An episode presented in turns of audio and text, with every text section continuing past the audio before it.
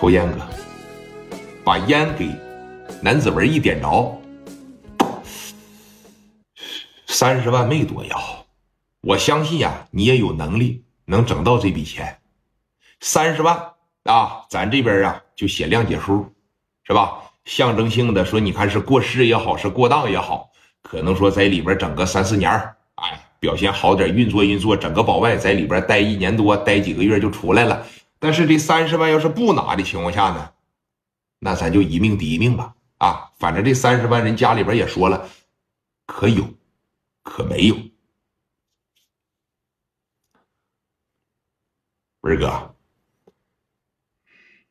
我们呢绝对是认赔。再说，你看这九一年这个年代，三十万是不是有点太多了？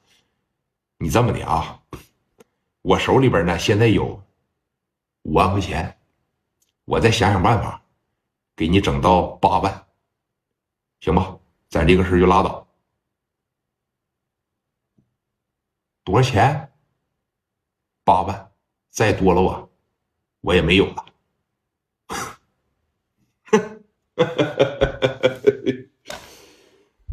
你把这八万块钱拿来放我这儿，我他妈摔你脸上，你信不？啊，埋汰谁呢？八万块钱呢？我他妈这根链子多少钱？知道吧？八万，三十万啊！少一分钱不好使。还有，我开出三十万块钱来，我允许你还还价，三万、两万、万头八千都可以。八万块钱，你是奔着给刘毅办事来了吗？你这不害他来了吗？考虑考虑啊！我的条件呢，缺一不可。聂磊当时就认定了，这小子脑袋瓜很好用的。你既然一开始就奔着钱儿往上唠，那这个事就好说。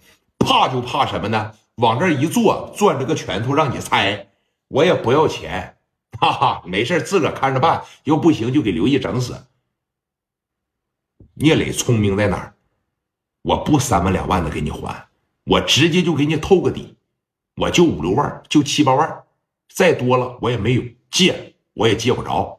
刘这个谁呀？聂磊当时这一胆大啊，说了这么一句话：八万多一分没有，你要是不要啊，我还留着用呢。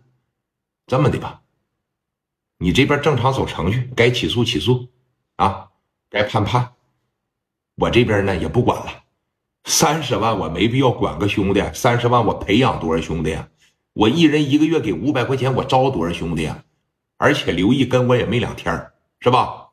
自个看着办吧，要不行就判。那你可想好，就跟你说的一样，你要正常走程序，你要正常起诉。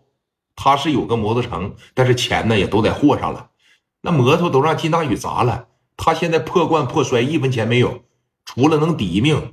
罚俩钱都罚不出来，反正你自个琢磨好吧。啊，我呢，给你留个名片，你要感觉行，八万能研究，咱研究研究。